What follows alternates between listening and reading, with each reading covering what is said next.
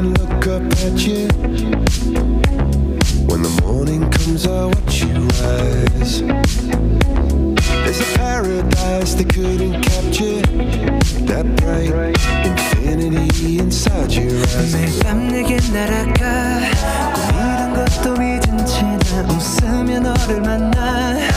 Never ending forever.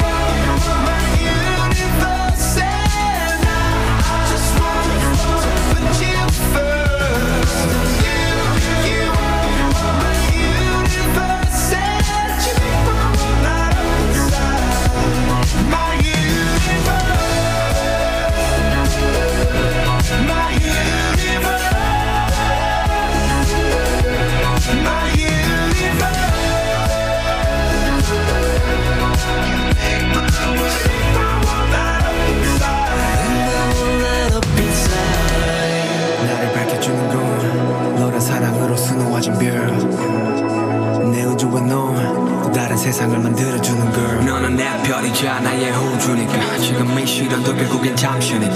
너는 언제까지나 지금처럼 밝게만 빛나줘. 우리는 너를 따라 이긴 밤을 수놓아. 너와 함께 날아가. When I'm without you I'm crazy. 자 어서 내 손을 잡아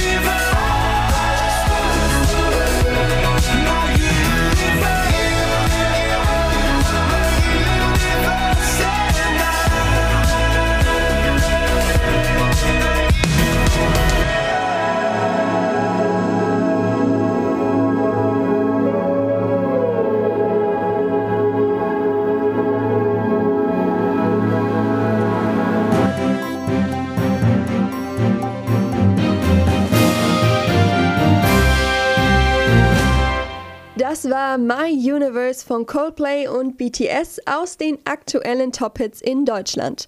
Ich bin Eileen und wer gut informiert durch den Tag starten will, der bleibt am besten dran, denn jetzt folgen die Kindernachrichten. Seit Tagen wird in den Nachrichten weltweit über einen Mann berichtet, nämlich über den serbischen Tennisstar Novak Djokovic. Allerdings nicht wegen seiner Tennisleistungen, sondern weil es ganz schönen Corona-Ärger um ihn gibt. Novak Djokovic ist nämlich gerade in Australien, um dort bei den Australian Open, eines der wichtigsten Tennisturniere der Welt, mitzuspielen.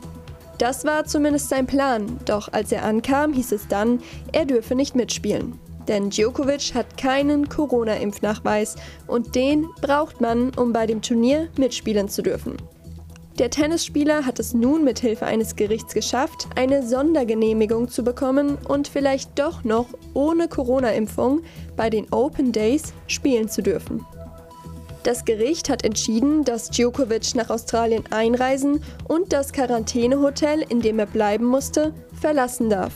Viele Menschen regen sich darüber auf, andere freuen sich. Ob er letztendlich wirklich bei dem Turnier mitspielen darf, wird aber der australische Minister für Einwanderung entscheiden. In Brasilien ist an einem Canyon am Samstag ein großer Teil einer Felswand abgebrochen und auf zwei Ausflugsboote gestürzt. Die Zahl der Toten liegt derzeit bei 10. Ob starke Regenfälle dieses Unglück ausgelöst haben, soll nun untersucht werden. In New York brach ein Feuer in einem der unteren Stockwerke eines Wohnhauses aus. Das Feuer konnte zwar in wenigen Stunden gelöscht werden, da hatte sich aber bereits tödlicher Rauch überall im Gebäude verteilt. New York trauert nun um die 19 Menschen, die bei dem Brand ums Leben kamen, darunter neun Kinder. Mindestens 63 Bewohnerinnen haben nach Angaben der Feuerwehr Verletzungen erlitten, oft eine schwere Rauchvergiftung. Einige Opfer befinden sich in einem sehr kritischen Zustand. Grund für den Brand war offenbar ein kaputtes Heizgerät. Es hört sich unglaublich an, für Medizinerinnen ist es jedoch eine Möglichkeit, den Organmangel für Transplantationen zu beheben. Ärztinnen in den USA ist es nun zum ersten Mal gelungen, ein Herz von einem Schwein in einen menschlichen Körper einzusetzen. Der Patient David Bennett, dem das Organ eingesetzt wurde, ist schwer herzkrank. Doch ein menschliches Herz gab es für den 57-Jährigen leider nicht. Die Transplantation des Schweineherzens ist also die einzige Chance für ihn. Bennett geht es drei Tage nach der Operation offenbar gut.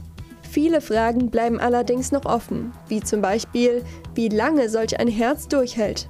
Doch Ärztinnen können den Fragen rund um das Schweineorgan nun auf den Grund gehen. In der Geschichte der Transplantationen hat bisher noch nie jemand ein Schweineherz in einen Menschen gelegt. Das war also das erste Mal.